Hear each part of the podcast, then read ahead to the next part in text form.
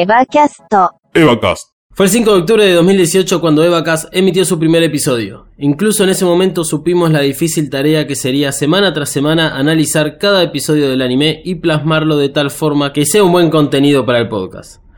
Sin embargo, 40 episodios después y con mucha práctica en el camino, ratificamos lo que siempre supimos, que el verdadero desafío era y es Enos de Evangelion. Primero y principal, no es una película como cualquier otra. Eno de Evangelion presenta la dificultad de ser la película creada para explicar el final del anime y a la vez ser un final alternativo. Por lo tanto, se requiere de un análisis muy profundo. En segundo lugar, no hay que olvidar todos los sucesos posteriores al final del anime provocados por los fanáticos disconformes.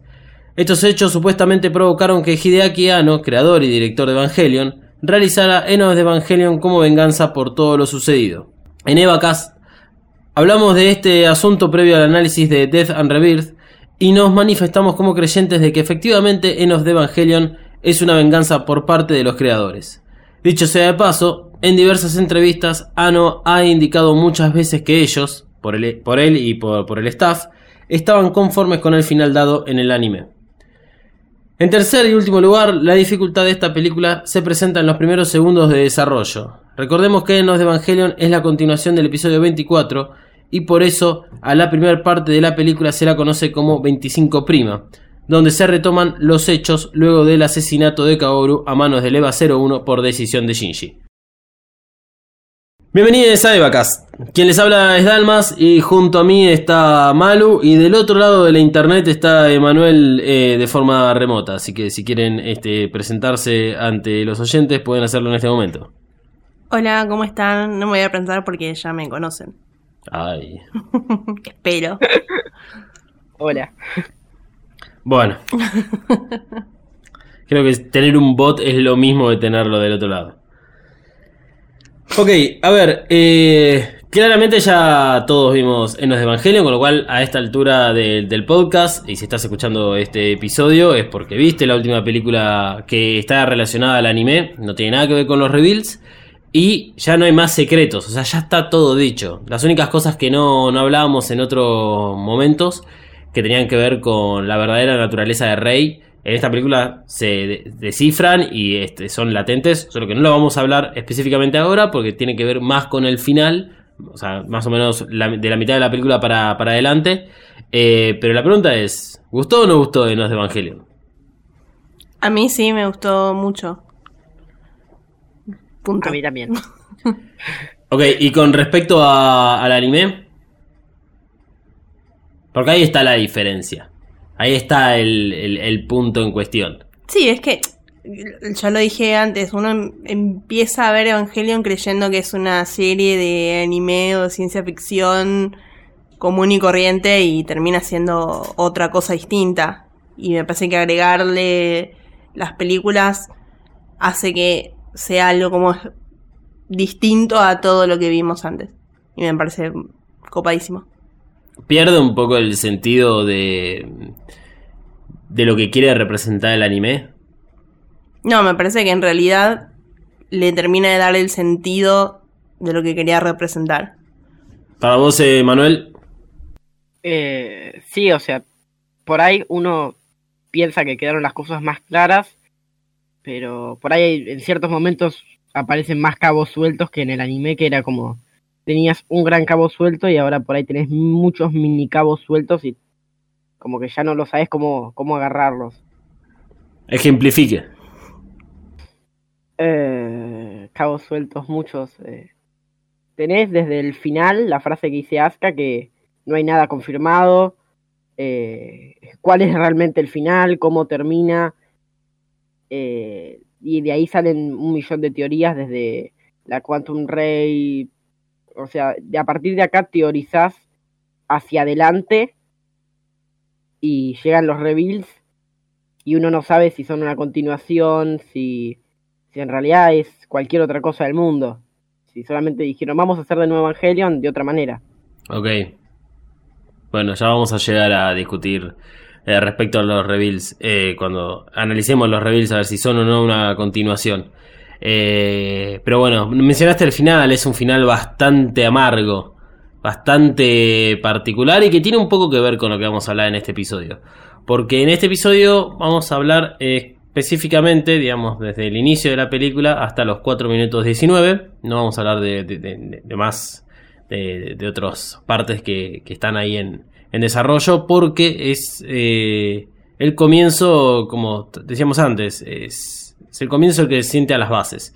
Eh, va mm, pasan, pasan cosas, con todo 2019, pasan cosas que, bueno, hay que ver si, si son interpretadas de esta forma o no, y por eso pregunto si ustedes notaron este subtexto que eh, fue propuesto supuestamente por los creadores, por Hideki Anno, que el subtexto tiene que ver respecto a la representación que es Shinji y la representación que es Asuka. Este... Eh, no, capaz no lo había notado tanto hasta, hasta, hasta que vos lo mencionaste, eh, después de, haber visto la película. Y ahí sí como que empiezan a cerrar muchas cosas y no también le empieza a entender a, Ano y sabe por qué hizo todo esto. Pero si no tenés contexto es como que capaz que no le das mucha bola. Sí, sí, sí, sin el contexto es... es...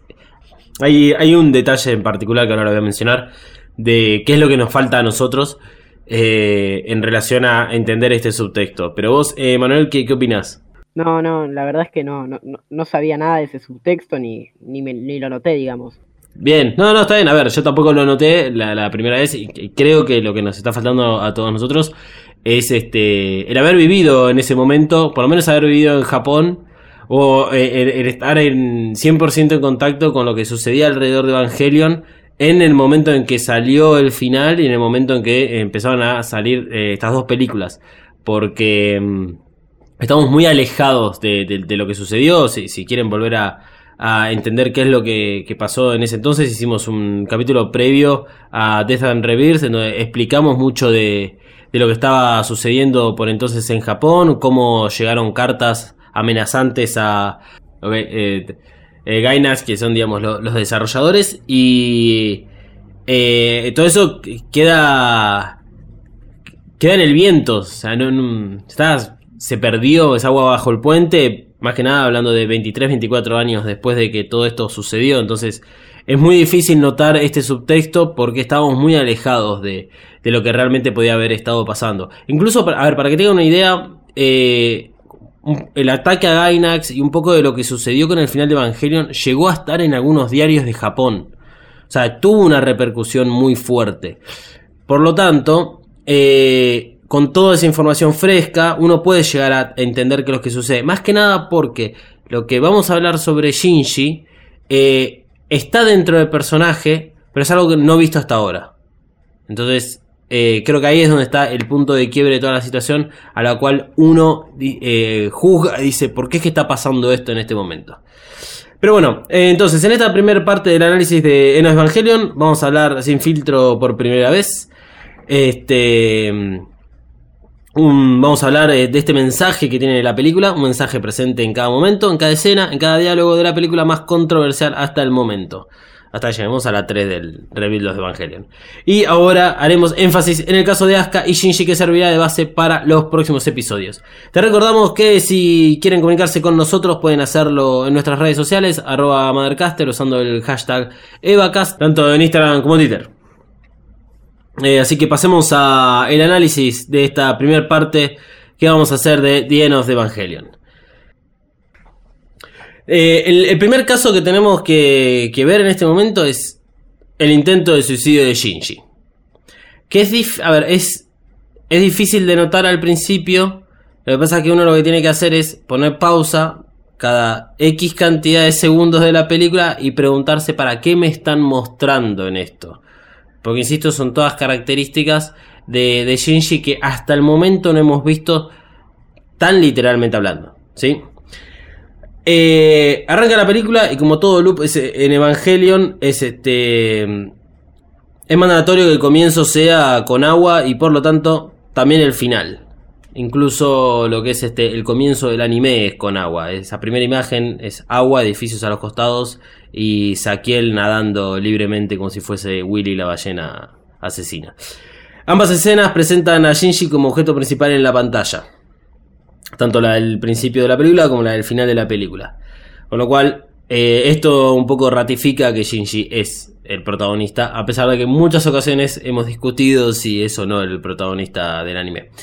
En el comienzo de la película tenemos un escenario ya conocido, la laguna artificial creada por la explosión del EVA 00 y de Rey 2. Es también el lugar donde se dio el primer encuentro entre Shinji y Kaoru y donde nos dejó el episodio 24. Un Shinji desplomado en la costa con Misato al lado tratando de limpiarle la culpa.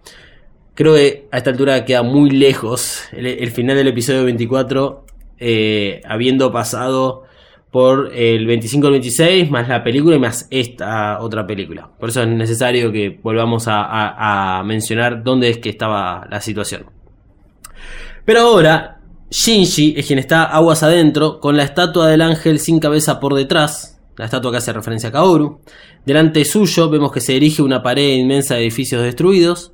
Todo esto también cumple con la función de llamarnos a ese primer capítulo del anime, donde estaba Sachel y el tema de las ruinas.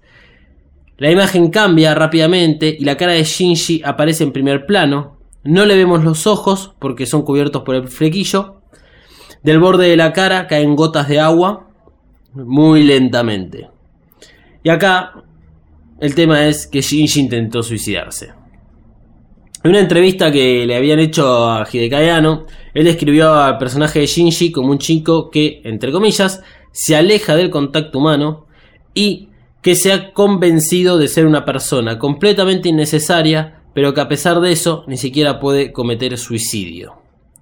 En este momento, lo que tenemos en pantalla es que Shinji intentó quitarse la vida en el lugar donde Kaoru nació, virtualmente, digamos, nació, y en el mismo lugar donde Misato le decía al final del episodio 24 que el que tenía que vivir era Kaoru y no Shinji. Digamos, donde Shinji se decía a sí mismo, básicamente Misato le, trataba de decir lo opuesto, le decía de que aquellos que tienen la voluntad de vivir son los que van a vivir, claro, pero va acorde a, todo este momento. Así que nos vamos a detener en esta parte, y primero yo voy a hacer esta pregunta, es por qué dejan solo a este pibe dando vueltas por Tokio 3, que sabemos que viene con muchos traumas y que viene sufriendo muchísimo. Este, pero la escena termina con un transformador que cae al agua, de, que para mí representa como el comienzo del fin. Todo lentamente va a empezar a llegar a sufrir, todo empieza a destruirse. Eh, ¿Qué opinan de, este momento simplemente que hemos, que hemos visto? ¿Cómo sabes que intentó suicidarse? Bueno, a ver, eh, en particular, más allá de después de haber visto la película, cuando, cuando yo la vi por primera vez, por segunda vez, por tercera vez, tal vez por cuarta vez, y haber leído todo lo que pude leer en, el momento, eh, y volvés a, estos, a estas escenas, te das cuenta que eh, Shinji no sabe nadar. Shinji no sabe nadar. ¿Por qué va a estar en el agua? ¿Por qué está mojado completamente? Estamos, está, está, a ver, el, detalle del flequillo sobre los ojos, que no ocurrió en ningún caso hasta de este momento hasta en el anime, eh, es porque él tiene el pelo mojado. No, no es que está llorando y eh, se le derraman las gotas, se le derraman por el contorno de la cara las gotas. Eh, y en el episodio del anime en el cual es el de eh, el del volcán, en el que Asuka se mete dentro del volcán a buscar al ángel, creo que era Sandalofón.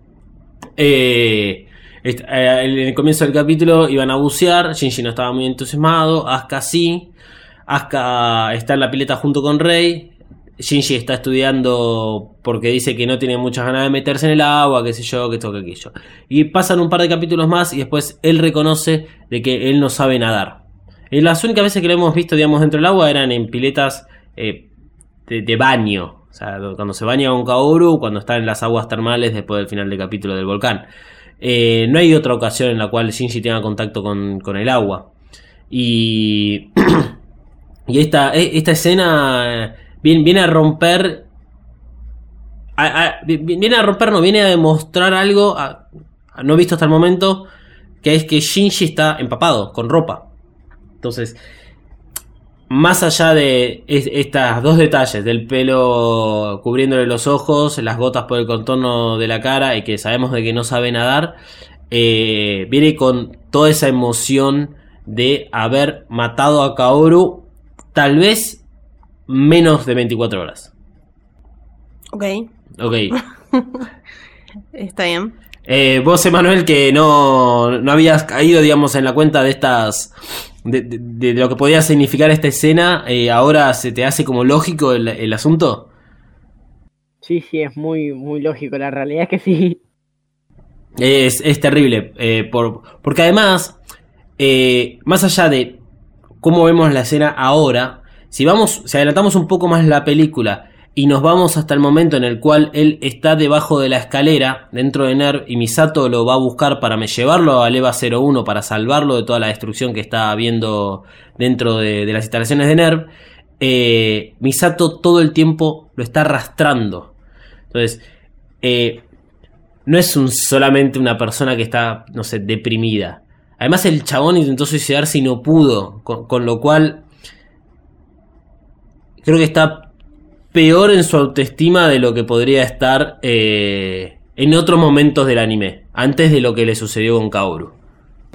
Eh, bueno, así que este es el Shinji que vamos a tener eh, de acá en adelante. O sea, hasta que Shinji entra, digamos, al EVA 01, va a ser este Shinji. A partir de que él entra al EVA 01, la situación cambia un poco porque bueno, a ver, la situación no cambia un poco, la situación cambia drásticamente. Y él tiene que afrontarse ya con lo que es la complementación. Y de ahí nos vamos a meter en lo que eh, sucede a partir del episodio 25 del anime. Pero previo a eso, Shinji es un trapo de piso. Independientemente de la escena que vamos a analizar ahora, eh, que tiene que ver con su reacción ante el personaje de Asuka.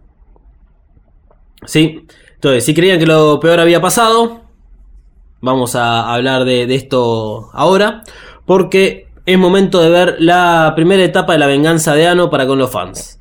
Vamos a hacer un, una, intro un poquito larga en relación a, esto, como para refrescar un poco a aquellos que, escucharon el, lo que fue el análisis de Death and Rebirth, eh, a veces hace un mes, si tan día a día con, con Evacas. Este, Death and fue una, un análisis de cuatro partes que salió en cuatro semanas, entonces este, pasó hace bastante tiempo.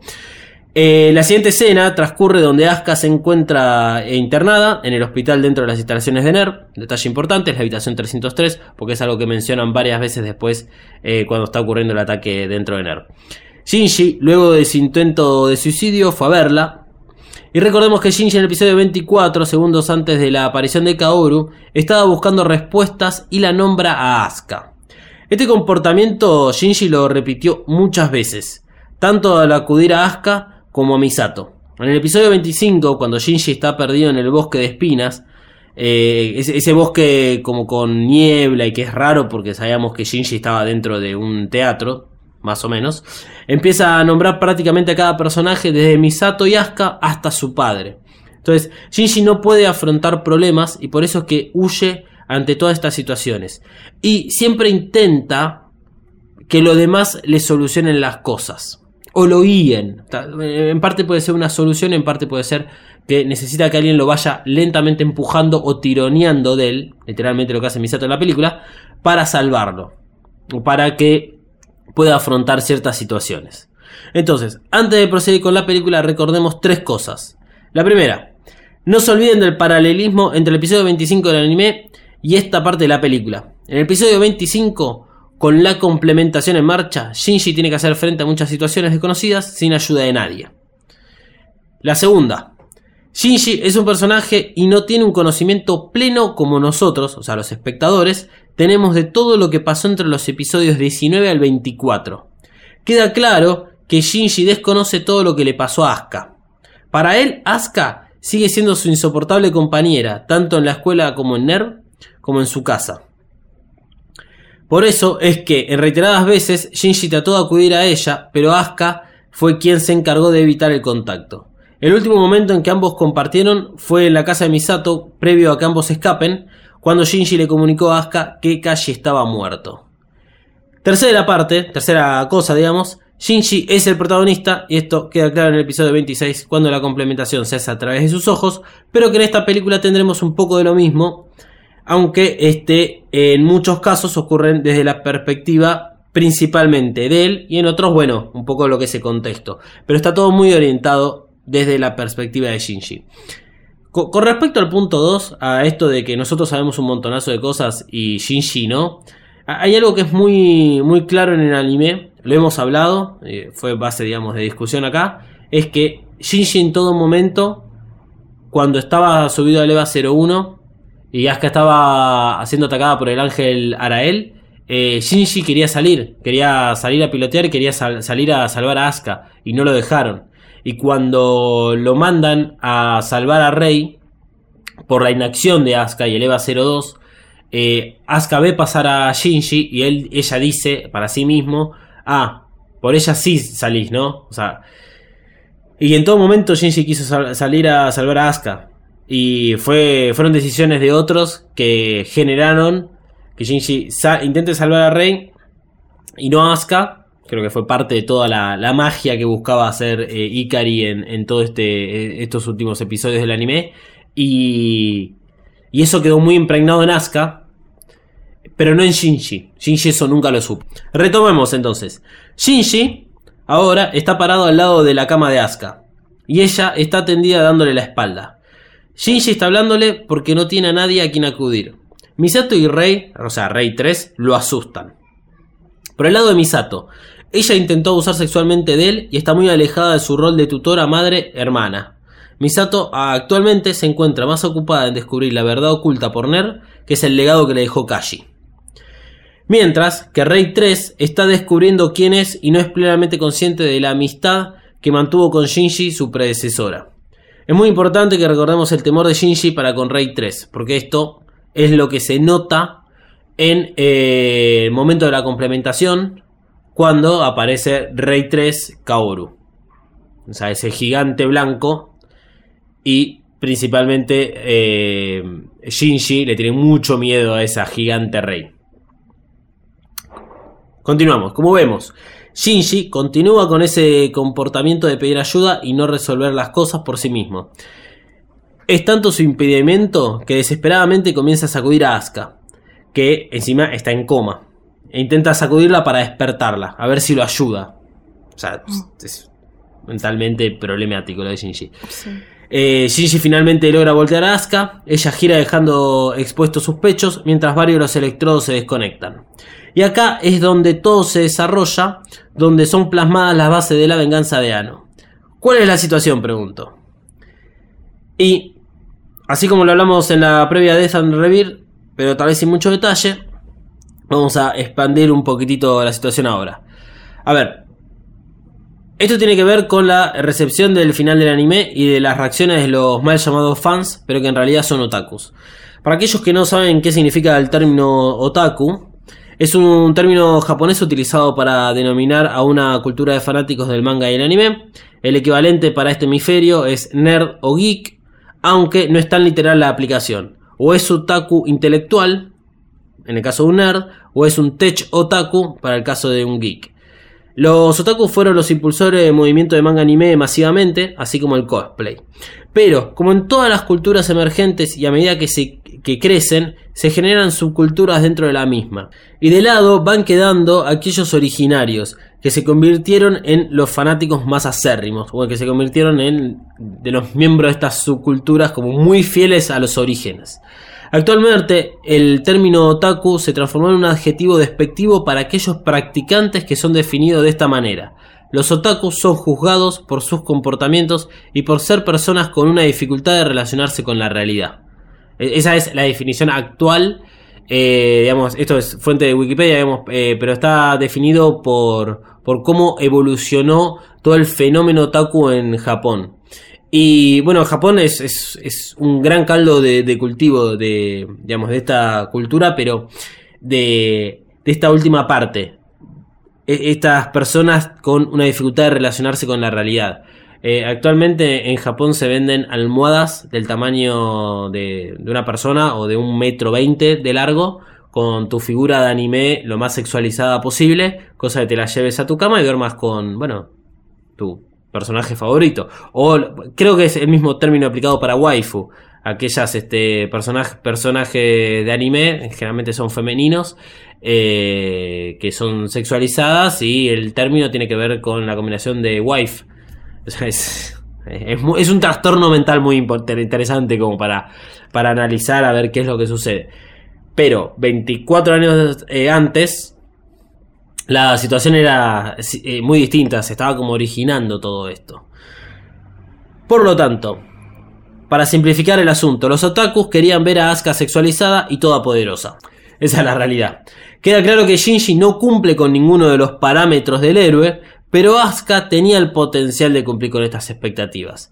Y desde el episodio 19, el personaje de Asuka comenzó su tan anticipado descenso al pozo donde la encontramos en la escena del hospital como para recordar un poco cómo es el personaje de Asuka. En el episodio 19 donde Asuka podía haber sido consagrada como la mejor y sin embargo los planes de los creadores fueron contrarios, eh, tiene que ver con el ataque de Ceruel. El episodio 19 es el ataque de Ceruel, un episodio quiebre para todos los personajes, en especial para el de Asuka, porque sale sola a combatir contra este ángel y es derrotada. A partir de ese momento es que ella no puede sincronizarse más con su evangelio. O sea, la sincronización empieza a caer hasta el punto del episodio 23. Eh, el tema es que en paralelo al anime, lentamente Asuka se convirtió en un símbolo muy particular en lo que respecta al auge de Evangelion, que tiene que ver con cómo lo ve el público. Un símbolo sexy, por supuesto. ¿sí? En Japón, común, hasta natural la sexualización de los personajes femeninos de manga y anime. Desde, digamos, el hentai, que es el porno animado, hasta el merchandising y el fanart, eh, vemos todas imágenes o todas expresiones artísticas, entre comillas, de Asuka con poses sexuales, poca ropa o el plug exagerando su busto y el culo. Por supuesto que esto le ocurrió a todos los personajes femeninos de Evangelion, incluso Rey y Misato, pero estos personajes generan mucho menos impacto. Por ejemplo, Rey es mucho más sumisa y no tiene tanta, digamos, no genera ningún tipo de, intención. Eh, eh, tal vez la palabra sumisa no es la adecuada, pero es... No dice nada, Rey. No hace nada. Eh, mientras que Misato es una mujer madura. Y si bien cualquiera puede tener una fantasía con ella, no es lo mismo que hacerlo con una adolescente colorada de 14 años. Y acá está el tema. Asuka tiene 14 años a todo esto. Asuka cumple con todos los, requisitos para que los depravados actúen. Género femenino, adolescente, colorada, cuerpo que cumple con estándares de belleza, con carácter, peleadora, etc. Algo que yo defino como un hombre dentro del cuerpo de una mujer, porque es lo que a muchos hombres les gusta. Es increíble cómo eh, a, los hombres les gustan esos personajes femeninos, pero muy masculinos. Hmm. Este, y no, lo, no hablo solamente, digamos, a través de Evangelion de esto, lo he visto en otras situaciones. Eh, estoy en incontables redes sociales realmente y, y es como que hay un atractivo en relación a eso. E incluso fuera de lo que es, por ejemplo, manga, anime o películas, eh, el caso de Ronda Rousey, que es una, ex peleadora de UFC. Eh, es una chica linda, pero tenía las particularidades que la mina pegaba. Ah, no sabes la cantidad de cosas que he visto en relación a eso. Pero bueno, fuera de eso, tiene un término de esto. Es, eh, es el término en japonés se llama Sundere. Y Asuka es el único personaje que podía haberse convertido en una Sundere. Sundere es una persona cuyo comportamiento inicial es grosero, reservado e incluso hostil, pero que gradualmente se transforma en alguien cálido, sensible y amigable. O sea, en otras palabras, alguien que fue domada. Tranca. Sí, porque eh, ahí está el, tema. Eh, imaginemos lo siguiente, quiero, quiero eh, plantear este, este escenario ahora. los televidentes del anime, nosotros, ¿sí? Somos los espectadores de esta historia. Accedemos a ver películas, series, animes, o para el caso leer manga, libros, cómics, como para escapar de la realidad o buscar una nueva realidad. Pero en definitiva estamos escapando de la realidad. Y como ya hemos hablado, Evangelion es todo lo contrario a escapar de la realidad. es la realidad misma, pero maquillada de cierta forma que es tolerable al principio y para el final ya no queda más pintura que cubra la horrible realidad. Pero los receptores de la historia son aquellos que están acostumbrados a otro tipo de contenido. Esto yo lo repetí muchísimas veces, especialmente en relación a Death and Rebirth. Así que lamento que se lo vuelva a repetir otra vez. Y cuando sus expectativas, la de los la de nosotros, los televidentes, estaban puestas en un falso héroe, o sea, Shinji, y las miradas pasan a la siguiente posibilidad, que es Asuka, ella es un personaje que cumple con todas las expectativas de los fans y que tiene el plus de la sexualidad. Porque recordemos que hasta cierto punto de la historia, especialmente hasta, hasta la película en realidad, o sea, hasta esta película, Shinji no cumple con ninguno de los parámetros del héroe. Eh, es más, o sea, en esta película tampoco es el héroe. No hay héroe en esta historia.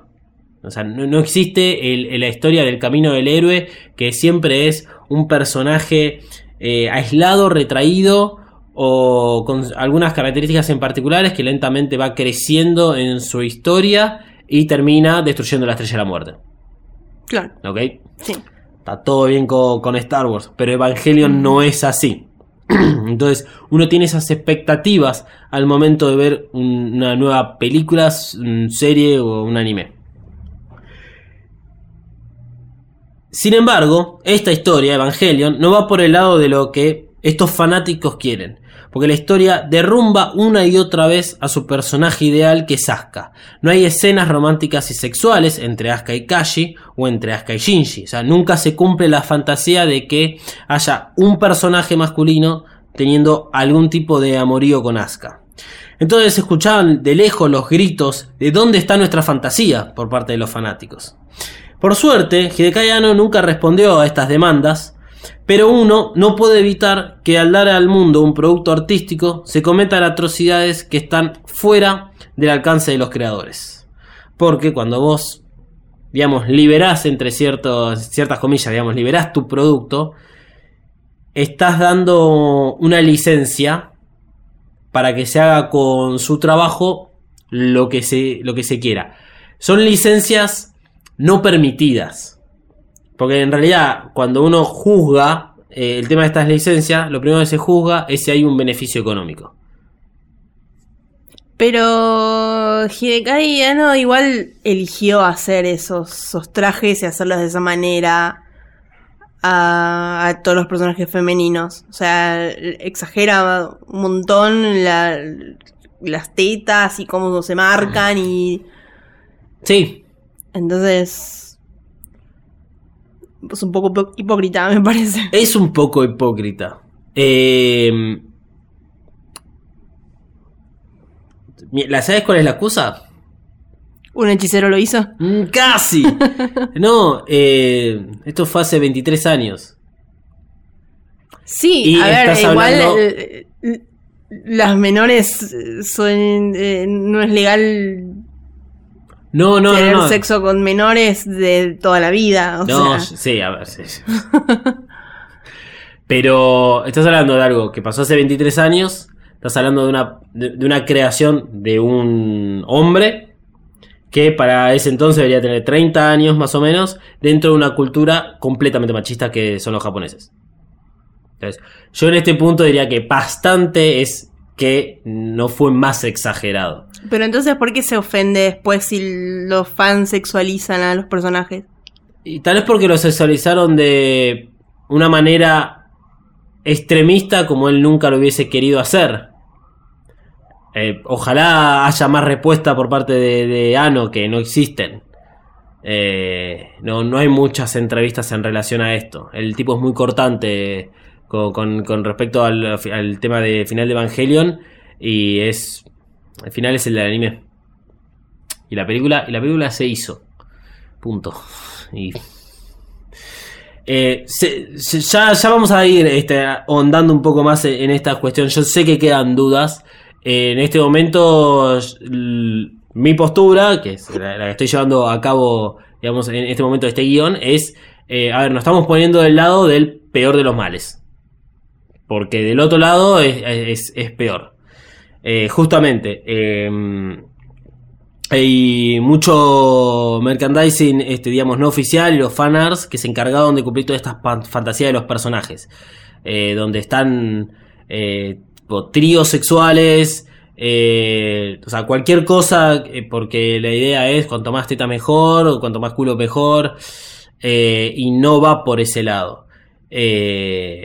Insisto, vamos a analizarlo en otro momento. Acá estamos dentro del lado del peor de los males. Eh, tanto es así que eh, el, el fan art, eh, fan art, no, perdón, los fanáticos se volvieron muy, muy vengativos por la relación de Shinji con Kaoru. Hasta que el paso de los años decantó un poco eso y bueno, ahora es un poco más aceptable ver sexualizar, ver imágenes entre Kaoru y Shinji. Incluso, te puedo decir, por lo menos está bien, ahora empezaron con algo homosexual y están abriendo un poco la cabeza, pero durante muchos años este, estaba muy en contra de, que Shinji podía tener un, gusto personal por hombres. Es decir algo. No, no, te iba a preguntar si, si era por el tema de la homosexualidad. Eh, sí, sí, sí, por homosexual, este, porque cómo vas a hacer esto con cierto personaje. Eh, típico, lo típico. Este. No, no hay muchas respuestas. Lamentablemente no hay muchas respuestas. Evangelion se, ha caracterizado por no tener muchas respuestas. Si no, no existiría este podcast. Así que, eh, obviamente, sus opiniones pueden ser escuchadas. Ya saben, eh, arroba Madalcaster, tanto en Twitter como en Instagram. Pueden decirnos qué les parece, digamos, esta, esta sexualización que sufren los personajes femeninos. Eh, en primera instancia, por parte de los fanáticos. Cualquiera que haya visto eh, imágenes de Evangelion en Pinterest, en Instagram, en Tumblr, uh, Tumblr, por favor, o en Reddit, 4chan, eh, lo que, cualquier lugar, se van a encontrar más que nada con estas imágenes eh, que no representan a los personajes. La realidad es esa, punto. No representan a los personajes. Después, opinaremos y hablaremos de por qué es que eh, una persona que termina de, hacer esta película para dar un mensaje muy en particular, inicialmente hace personajes de 14 años que, tienen, que quieren tener algún tipo de relación con personajes más grandes, como el caso de Asuka y Kashi. Eh, o como el caso de lo que sucede entre Misato y Shinji, lo que sucede en el final del anime y lo que sucede en, este, en el final de la película por qué es que hace esas cosas, digamos, no, no, ha salido él a hablar. En algunos casos yo lo justifico eh, que forma parte de la cultura japonesa, lamentablemente, y que forma parte también del estilo de, la animación. Eh, igual he visto otros anime y la realidad es que más allá de las tetas que tiene Misato, tipo D, porque está caracterizado así dentro de lo que es el desarrollo del personaje, eh, es este. No, no. Yo por lo menos siento que en otros anime he visto peores cosas. Sí, seguro, pero nadie salió a, ofenderse porque sexualizan a sus personajes. Ah, no, no, no, no. Tienen un poco, por lo menos tiene coherencia. Sí, pero bueno. Emanuel, a todo esto, ¿vos querés decir algo? Eh, no, no, o sea, a ver cómo decirlo. Yo creo que Hidekai se vio como también por ahí decía, no quiero sexualizar a mis personajes, pero digamos que por ahí en ese momento no le quedaba otra. Porque si no, por ahí no, era, no iba a ser aceptado socialmente el anime y se iban todo el mundo a enojar y por ahí Evangelion no hubiera sido, no hubiera tenido la repercusión que tuvo. Sí, pero no sé si no buscaba tener la repercusión que tuvo. Él quería contar una historia. Igual entiendo lo que decís cuando es tratar de entrar a un circuito eh, como para, para pertenecer. Porque justamente todo el anime está basado en eh, los, los ojos redondos. Los ojos redondos fueron creados de esa forma para poder entrar al mercado occidental. Esa es la historia de los ojos, redondos, eh, ojos redondos en el manga y el anime. Es para poder entrar al mercado occidental. Así que entiendo, entiendo en parte lo que decís, pero bueno, si uno tiene un ideal tan grande, y en el cual dice, no, no, yo no voy a, no quiero generar este tipo de especulaciones eh, sin importarme las consecuencias, entonces que lo haga así nomás y listo. Pero bueno, insisto, esto va a ser un tema aparte de la película.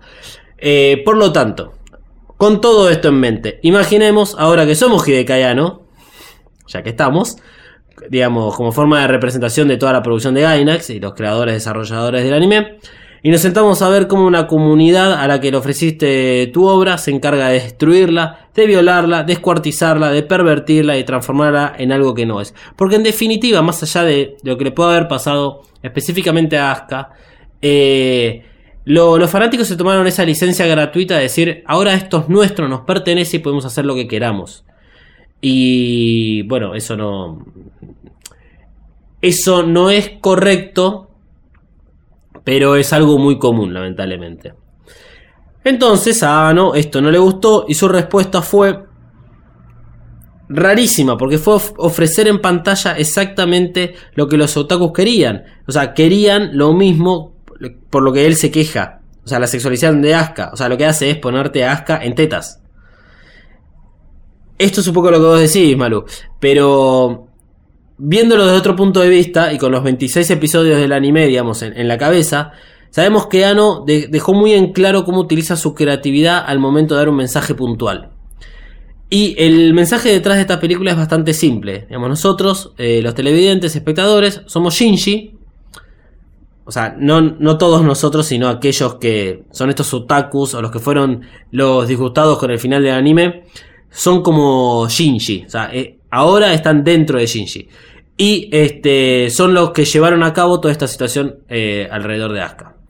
Por lo tanto, esta película plasma un Shinji como un doble personaje.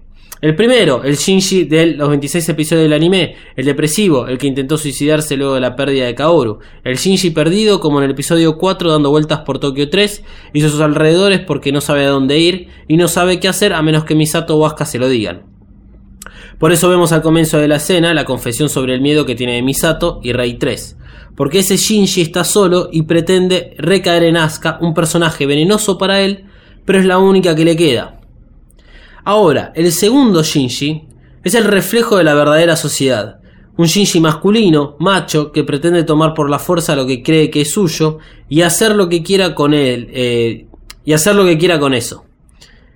El Shinji, hijo del patriarcado, el Shinji de una de las realidades que presenta la complementación en el episodio 26. Ese anime cómico de la escuela donde Asuka y Rei pelearían por el amor de Shinji, una versión donde las mujeres son relegadas a los puestos de trabajos típicos para las mujeres, ama de casa, profesoras, etc. Y los hombres tienen un cheque en blanco para hacer lo que quieran.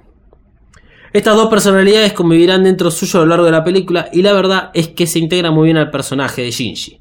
Hemos visto este machismo en Ikari, en Kashi y en Toshi. Shinji no está exento de esto. Porque cada miembro de la sociedad, incluso en estos días del 2019, tiene que luchar contra estos dogmas con los que nacimos.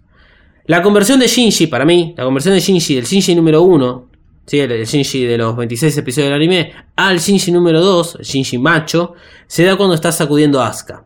Primero lo hace suave porque Shinji está desesperado para tener que ir a buscar a, Asuka. Pero a la falta de respuesta, él se enfurece y se transforma en el Shinji número 2. Citando a Susume Mizuno, Asuka no está sirviendo para lo que él necesita. Y yo agrego, ¿Qué entendemos los hombres cuando una mujer nos dice que no? Sí. Lo que se entiende es eso. No hay un no que la mujer pueda decir que sea determinante. Eh, para aquellos que no la conocen, Susume Mizuno es una de las colaboradoras dentro de Mistral Chronicles que hace un análisis también de, Evangelion, que lo hace, digamos, en forma escrita. Y hemos, la hemos citado en algunos episodios anteriores de, Evacast. Eh, desde mi punto de vista, Asuka en esta escena es como un objeto. Mm, para mí, digamos, no es ella porque no, no tiene, no se le ve bien el rostro, no se le ve la cara, que eso tiene que, ver con incluso la postura en la que está. Él, eh, al estar en, coma, está indefensa, es una muñeca. Es, un poco encima el, mayor temor que tiene Asuka es ser una muñeca, y en este caso está siendo una muñeca. Este, es la, mejor representación de la fantasía masculina. Y este. hay un adicional que es que se ve la puerta cerrada del lado adentro de la habitación.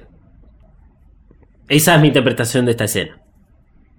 Eh, sí, sí, a ver, no creo que haya demasiadas interpretaciones para hacer. Está Asuka completamente cosificada, este, completamente a la, a la merced de un varón, este, que cree que puede hacer lo que sea, a pesar de que viene con un trasfondo de un montón de cosas, Shinji, pero bueno, es lo, lo, lo que representa en este momento esa escena. Sí, a ver, no lo justifica. No, no, no, por supuesto. Este. Eh, ¿Es creíble el machismo de Shinji? No, yo creo que si Shinji lo hubiera pensado un poco más, capaz eh, no lo hacía. Me parece que está más como dominado por, por todo lo que vivió y todo lo que aprendió. Que en definitiva es el patriarcado.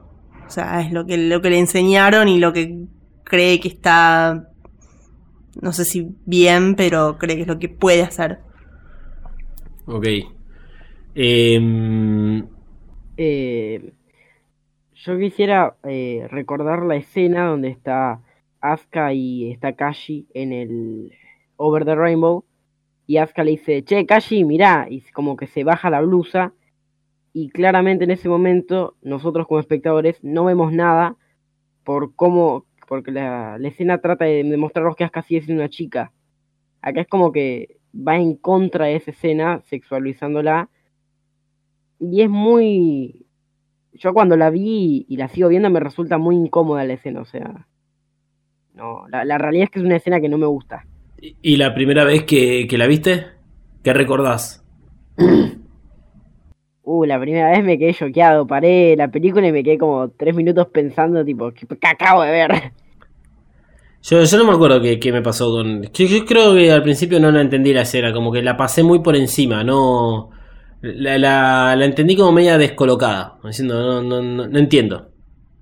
Eso es lo que más o menos recuerdo. Sí, quizá, a ver, vos que lo viste hace varios años, eh, capaz lo, lo naturalizabas más porque era algo que era más común y era algo que se podía llegar a esperar, incluso en un, en un anime con lo que ya se venía viendo, con cómo son los personajes y, y todo. Este, hoy en día, que estamos un poco más deconstruidos, eh, es más fácil indignarse y, replantearse y pensar por qué lo hicieron y qué significa este, y qué representa. Sí, bueno, vos acabas de hablar de la naturalización eh, y la realidad es que si analizamos el, desde ese punto de vista, por un lado Shinji está completamente consciente de sus actos y por el otro Asuka está en coma. Por más de que ambos, vienen con traumas palpables, eh, porque Asuka, eh, digamos, se, se considera de que tuvo también un intento de suicidio eh, y termina casi como siete días de, después, digamos, de, haberse escapado del homisato, termina en esta habitación. A ver, es contra su voluntad, pero a niveles de salud es para preservarla. Eh, por el otro lado, digamos, Shinji también aparentemente tuvo como un intento de suicidio, pero por un motivo muy claro es que empatizamos más con Shinji que con Asuka. Sí, a ver, se, se trata de justificar a Shinji que está pasando por un momento en que capaz no, no está pensando correctamente, pero a ver, ¿por qué, por qué esa reacción? O sea, esa, esa, esa reacción, esa acción que él hace ya está dentro de él y le sale. Sí. Porque por algo sale, porque ya está, ya es lo que aprendió, ya es lo que cree que puede hacer. Sí.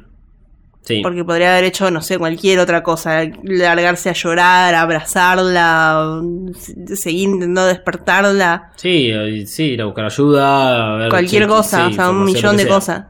Y, y acá está, bueno, acá está el tema y lo que representa, creo que la, la- la escena es, es- es algo muy claro. Eh, digamos, Asuka está tirada en, la cama, eh, se le ven los pechos desde lejos, ¿no? No hay un primer plano ni nada por el estilo. Eh, la puerta, nos muestran la escena de la puerta trabada, techo de la habitación, Todo mientras escuchamos, digamos, los gemidos de Shinji y por último la mano con la prueba de todo. Entonces, digamos, tal vez uno puede llegar a decir de Hideki Anno, o sea, está vos hiciste que los personajes sean, con, con- sean de esta forma, pero aún así cuando tiene que mostrar un, sí, una- lo que podría ser una violación, eh, deciden mostrarlo de una forma en la cual, primero que nada, no la veas, o sea, sepas claramente qué es lo que está pasando, ¿sí? Pero eh, no, no puedas ser partícipe de eso. O sea, no, no, no partícipe, no puedas colaborar con eso. Y que si vas a colaborar con eso, tiene que ser en, digamos, unos frames anteriores. Y te tenés que comer a Shinji diciendo que este es un asco. Porque el mensaje que da Shinji eh, con, con respecto al. a cuando bueno, él, termina, él acaba, eh, es soy un asco o doy asco, dependiendo de la traducción que les haya tocado. Y es ese mensaje diciendo, o sea, todos ustedes fanáticos que hicieron todo esto, acá tienen, acá la tienen, y ustedes están haciendo esto. Ustedes son Shinji, son este tipo de personas que si se encuentran en una mina, en coma, en un hospital, lo primero que van a hacer es cerrar la puerta y Sí. quedarse al lado adentro. Rompieron todo. Exactamente. O sea, son unos boludos, rompieron todo. Eso, eso es lo que viene a mostrar esta escena. Y la- la- a ver, más allá de que uno puede decir, no, está medio tirado los pelos eh, y que hay que tener este análisis, creo que está bastante claro. O sea, en- eh, hay, un mensaje que se quería mostrar. Después, insisto, hay. Sí, hay un montonazo de, cosas para seguir analizando en relación a por qué es que decidieron hacer los personajes como los hacen. Eh, convengamos que eh, GKN no es el, dibujante, no es el, animador en todos lo- los casos. Hay otros que se pueden tomar ciertas eh, licencias. E Incluso en el, por ejemplo, en el manga de Sadamoto, eh, creo que la sexualiza- sexualización es, mucho más presente. Eh, y se sabe de que Hideaki Anno le dio libertad para que haga el manga como quería. Sí, a ver. Igual sigue siendo el creador de la idea. eh, tiene como su Sí, me responsabilidad. imagino. Le mostraron antes las cosas Sí. antes de, de publicarlas. Y sí, se supone que sí. Y bueno, después aquellos que vieron los reveal, eh, también hay, hay cosas para objetar en relación a esta sexualidad, porque aparece un nuevo personaje donde tiene las tetas todavía más grandes y son más notorias. Que, ah, supuestamente hay también un mensaje detrás de eso, de que, que, quiere- que viene a representar. Pero lamentablemente igual no deja de ser parte de una sociedad. Eh, ¿Qué es eso? Que son... y de, de naturalizar los hechos. Eh, así que por ahora no hay nada más que hablar, porque la intención es que vos termines este podcast con esta imagen, digamos, con esta sensación de que vos también sos lo peor, como Shinji se dice a sí mismo. Eh, y como Ano nos dice a nosotros. Eh, la semana que viene, segunda parte de de este del análisis de Enos de Evangelion, donde vamos a hablar, digamos, desde la siguiente escena, que es donde está el trío del puente reunido arriba de Magi, en Nerv, hasta que Nerv empieza el ataque con las fuerzas especiales japonesas. O sea, vamos a pasar por el ataque contra Magi, vamos a, a ver qué está pasando con, con Misato, eh, dónde es que está eh, Shinji, vamos a hablar un poco de eso. Y el, digamos, la tercera parte no sabemos hacia dónde va a llegar, pero no se crean de que todos estos episodios van a ser simplemente un análisis de cada cuatro minutos. No es la intención, es muy desgastante para nosotros hacerlo, este, porque es revivir una y otra vez todos estos momentos. Así que, este, con, con esto nos vamos despidiendo. Eh, recuerden, escuchamos sus opiniones en nuestras redes sociales, que es este, arroba Marcaster, tanto en Twitter como en Instagram. Pueden eh, bardearme a mí si tienen, o mandarme GIF animados de Evangelion por Twitter o por Instagram en arroba dalmas-ndg. A vos, Malu, te pueden encontrar en... En Instagram y en Twitter como Mariana Flores B corta L y me interesa un montón saber qué piensan de, de esto, más que nada en esta época de, de deconstrucción y de visibilizar tanto las cosas que están mal y que habíamos naturalizado. Así que la verdad que me, me interesa un montón lo que piensan. Y a vos, Emanuel, ¿dónde te pueden encontrar o estás más lejos? Eh, me pueden encontrar en Instagram y en Twitter como arroba 399 y si pueden decirme si ustedes piensan que a Asuka le estaban inyectando LCL, mejor. Ok, ok. Me encanta. Eso sería una muy linda droga. Este. Para cerrar eh, definitivamente este episodio, les voy a dejar eh, un mensaje escrito, digamos, por Hidekayano, que lo hizo en algún momento de la producción de Evangelion. Y dice: Dicen que vivir es cambiar. Empecé esta producción con el deseo de que, una vez estuviese completa, el mundo y sus héroes hubieran cambiado. Ese era mi verdadero deseo. Intenté incluir todo en mí mismo en Neon Genesis Evangelion. Todo sobre un hombre roto que no pudo hacer nada durante cuatro años. Un hombre que escapó durante cuatro años. Que simplemente no estaba muerto. Entonces el pensamiento de no podés escapar me vino a la mente y comencé esta producción. Es una producción donde mi única obsesión era plasmar mis sentimientos en la animación. Sé que mi comportamiento ha sido irreflexivo, problemático y arrogante. Pero lo intenté. No sé cuál será el resultado. Eso se debe a que dentro de mí la historia todavía no ha terminado. No sé qué pasará con Shinji, Misato Rey. No sé a dónde los conducirá la vida. Igual que no sé a dónde nos está llevando la vida el staff. Siento que estoy siendo irresponsable. Hidekayano. Eh, un especial agradecimiento a Susume Mizuno de, de. Chronicles, que su análisis de No Evangelion fue una gran inspiración para este episodio. Pueden leer todos sus análisis en mistralchronicles.com y esperemos un día hablar con ella. Evacast es una producción para Mothercaster hecha por Malu, Emanuel y Dalmas.